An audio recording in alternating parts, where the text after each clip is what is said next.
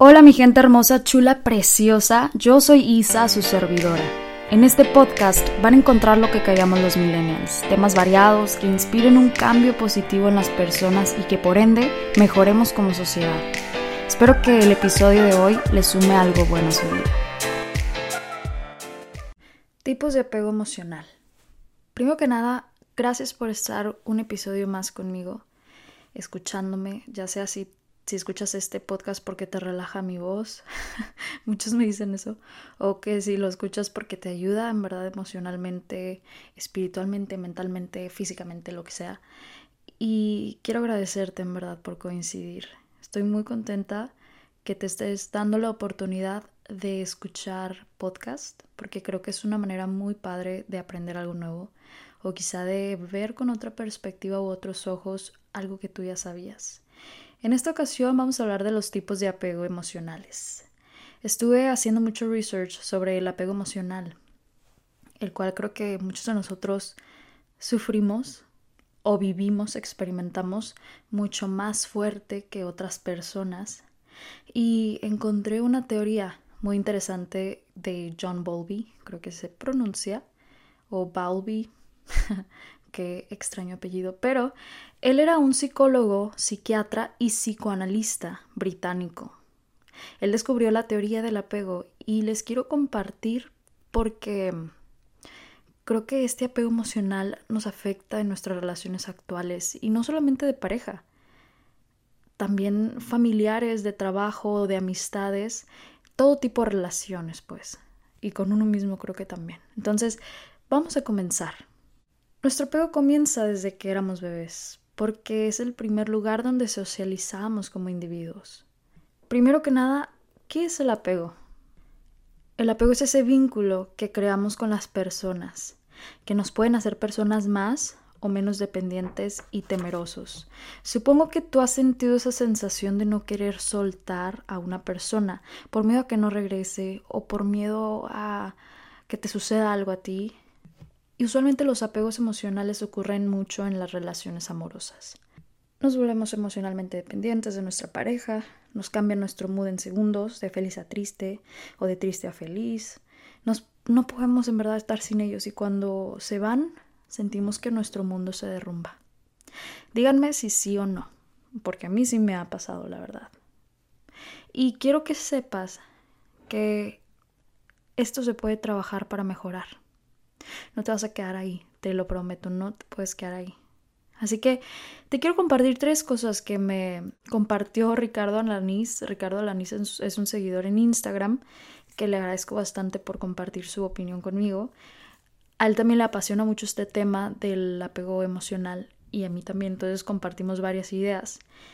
Y les voy a leer las cosas que él me dijo. Él dice que el ser codependiente simplemente es un reflejo de nuestras necesidades y coincido 100% con él porque buscamos en los demás lo que sabemos o quizá no podemos ver que nosotros mismos podemos darnos. Sí, necesitamos el amor de las demás personas, el afecto, eh, pues que el amor sea mutuo, pero ¿por qué rogar por amor? Me refiero a ese tipo de amor que no debemos de tener. El mendigar el rogar, el pelear por alguien, eso, eso solamente te denigra y te quita tu dignidad, creo yo. Otra cosa que me dijo él es el amor propio, que sí se dice muy fácil, pero que es difícil trabajarlo verdaderamente. Es muy difícil trabajar el amor propio, creo que es el último tipo de amor al que se nos viene a la mente. O dime si cuando te preguntan, ¿quién es el amor de tu vida? Te vas a poner a pensar en tu última pareja o en tu novio actual o en tus papás. Pero el amor de tu vida eres tú. Tú eres la persona más importante de tu vida. Quiero que recuerdes eso. Sin ti, tu mundo, tu película no avanza, no gira. No es que estemos siendo egoístas, simplemente estamos cuidando de uno mismo, estamos cuidando de nosotros.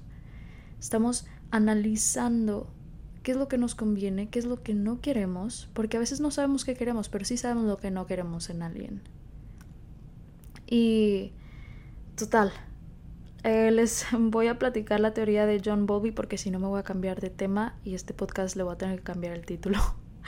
Entonces, la teoría de John Bowlby dice que todo comienza desde cuando fuimos desde cuando fuimos creados desde bebés y que existen cuatro tipos de apegos. El número uno es el apego seguro. Este tipo de apego está caracterizado por la incondicionalidad. El niño sabe que su, que su cuidador no va a fallarle, o sea, que su mamá y su papá no le van a fallar. Se siente querido, aceptado y valorado. El comportamiento de los niños con su apego seguro es activo e interactúan de manera confiada con el entorno. Hay buena sintonía emocional entre el niño y la figura vincular de apego, lo cual se expresa en las etapas de desarrollo posteriores. Por ejemplo, las personas que han tenido un apego seguro en la infancia suelen, suelen interactuar con sus iguales de forma saludable en la edad adulta.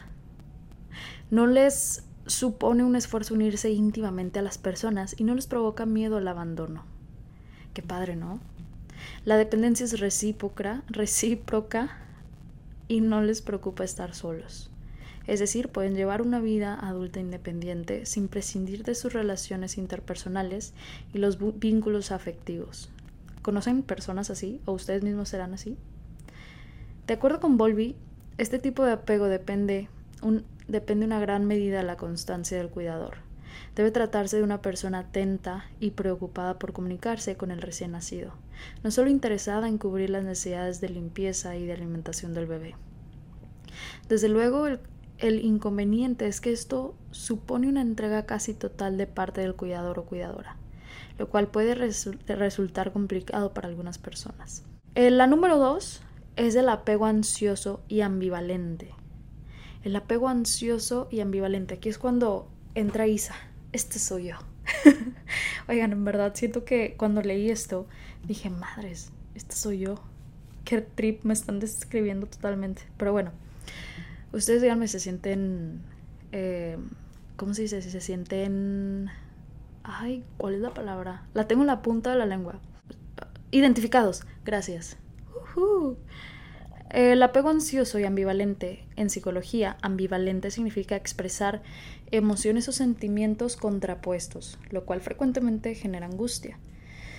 Por eso, en el caso de un apego ansioso ambivalente, el niño no confía en sus cuidadores y tiene una sensación constante de inseguridad, a pesar de que se esperaría lo contrario. Fíjense que yo no confiaba al 100%, no que de mi mamá y mi papá, pero en las personas. No confiaba en su capacidad para cuidar. No sé si me explico, pero bueno. Las emociones que se presentan de manera más frecuente en este caso son el miedo y la angustia. Exacerbada ante las superaciones, así como una dificultad para calmarse cuando el cuidador vuelve. Durante la interacción con este hay ambivalencia, enojo y preocupación, aunque la ausencia del cuidador genera ansiedad. Y sí, siento que a veces cuando, por ejemplo, tengo ataques de ansiedad, no lo quiero relacionar con ese tipo de ansiedad, pero cuando tengo ataques de ansiedad y están mis papás presentes, me siento más desprotegida y más ansiosa. Creo que es porque no me entienden como me siento, entonces eso me causa un poco más de ansiedad y prefiero aislarme. En adultos el apego ansioso ambivalente provoca, por ejemplo, una sensación de temor a que su pareja no les ame o no les desee realmente. Les resulta difícil interaccionar de la manera que les gustaría con las personas, ya que esperan recibir más intimidad o vinculación de la que proporcionan. Así pues, podemos decir que un ejemplo de este tipo de apego en los adultos es la dependencia emocional. Y aquí es cuando entra esa dependencia emocional que nos hace ah, nos hace garras. No hay que depender emocionalmente de los seres humanos porque no podemos esperar que las personas reaccionen como nosotros reaccionaríamos. Esto lo tenemos que tener súper presente siempre.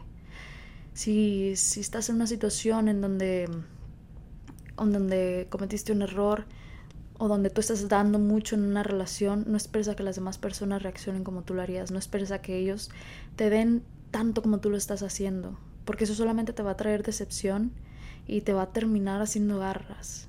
Solamente espera lo que tienes que esperar de las personas, no tengas expectativas, simplemente déjate ilusionar y sorprender. Eso es un súper consejo que acabo de inventar. O sea, no lo acabo de inventar, es muy cierto, pero Estuvo bueno, estuvo deep. Oigan, Pero bueno, el tercer apego, el apego evitativo, dice que los niños con un apego de tipo evitativo han asumido que no pueden contar con sus cuidadores, lo cual les provoca sufrimiento. Se conoce como evitativo porque los bebés presentan distintas conductas de distanciamiento.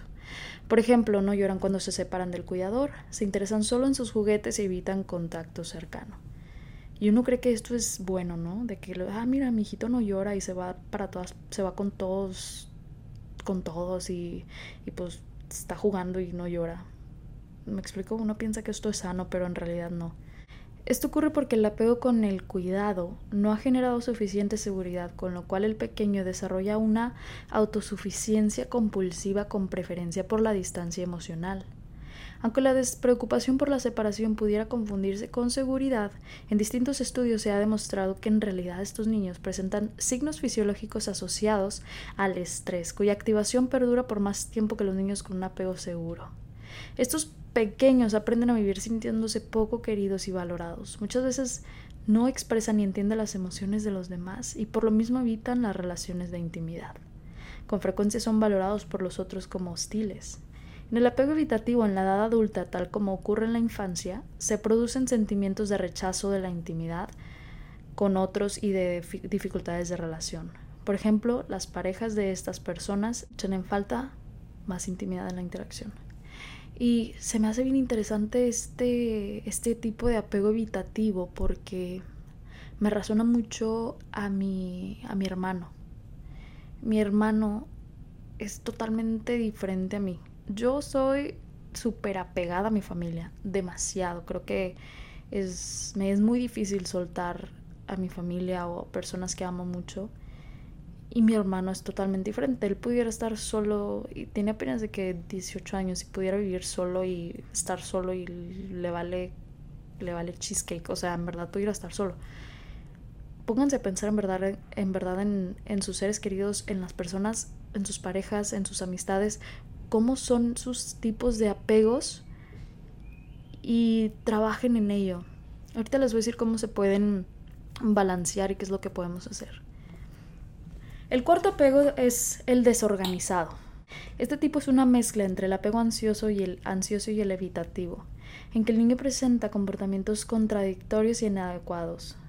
En ocasiones se conoce como apego, apego irresuelto, y hay quienes lo traducen en una carencia total de apego. Se trata del extremo contrario al apego seguro. Ocurre, por ejemplo, en casos de abandono temprano, cuya consecuencia el niño la pérdida de confianza en su cuidador o figura vincular incluso puede sentir constante miedo hacia esta. En estos casos los niños tienen tendencia a las conductas explosivas. Un ejemplo es la destrucción de juguetes. Qué interesante. Las reacciones impulsivas, así como grandes dificultades para entenderse con sus cuidadores y con otras personas. Estos niños buscan evitar la intimidad, pero no han encontrado una forma de gestionar las emociones que esto les provoca, por lo que les genera un desbordamiento emocional de carácter negativo que impide la expresión de las emociones positivas. Los adultos que han tenido este tipo de apego de niños suelen ser personas con alta carga de frustración e ira. No se sienten queridas y parece que rechacen las rechazan las relaciones, si bien en el fondo son su mayor anhelo. En otros casos, este tipo de apego en adultos puede encontrarse en el fondo de las relaciones conflictivas constantes. Ahora, ¿se puede en verdad cambiar el estilo de apego?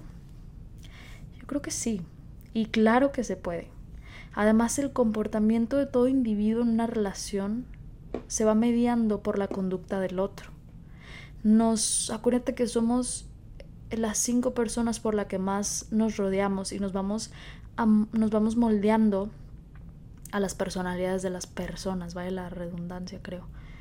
Pero nos vamos moldeando conforme su, su conducta, su estilo de vida y así una persona con un estilo de apego evitativo en la infancia puede, por así decirlo, aprender o sea, tenemos que aprender a querer gracias a las conductas de apego seguro que les proporciona su pareja u otras personas como amigos psicológicamente saludables. O sea, tenemos, si por ejemplo tú, tú eres tú tienes un apego ansioso, si con lo que te platiqué de los cuatro tipos de apegos tú descifraste que el tuyo es un apego seguro, eh, pues júntate con personas que se, que se sienta, que se vea que también son eh, seguras.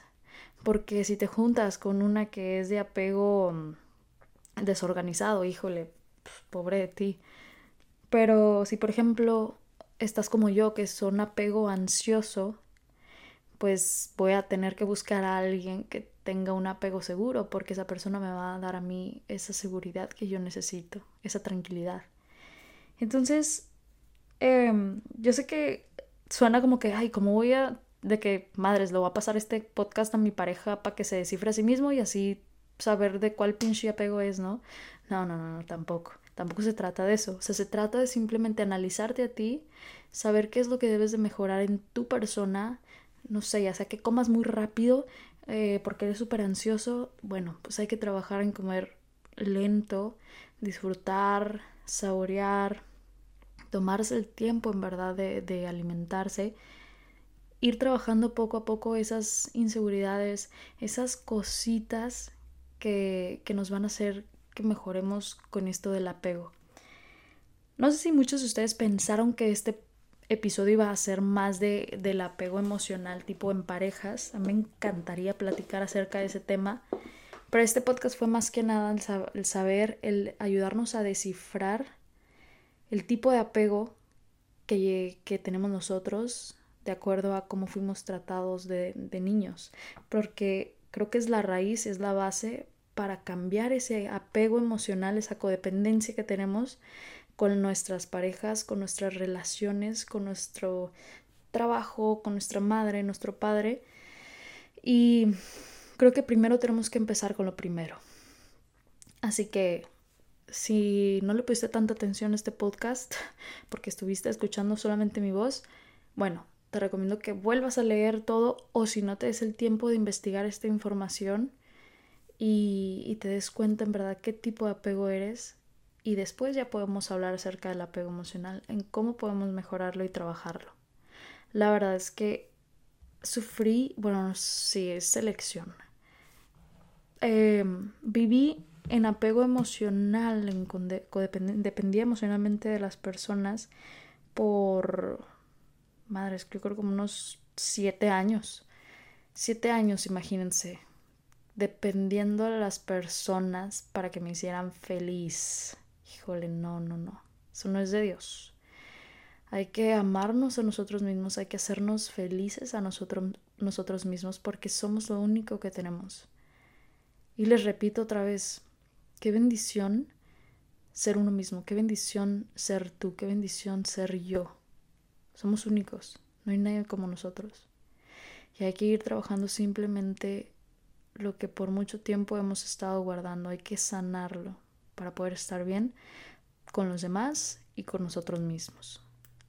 Espero que les haya servido este episodio, que les haya gustado, que crezcamos fuertes, sanos, en todo mente, físicamente, emocionalmente, eh, mentalmente, espiritualmente también, que, pues sí, los amo mucho, lo saben, cuídense por favor.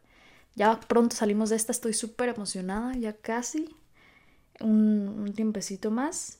Y pues bueno, les mando un abrazo tan enorme como ustedes. Si les gustó, compártanlo en Insta Stories para saber que les gustó y repostearlo. Y pues bueno, les mando un abrazo tan enorme como ustedes nuevamente. Los quiero mucho, nos vemos en el próximo episodio.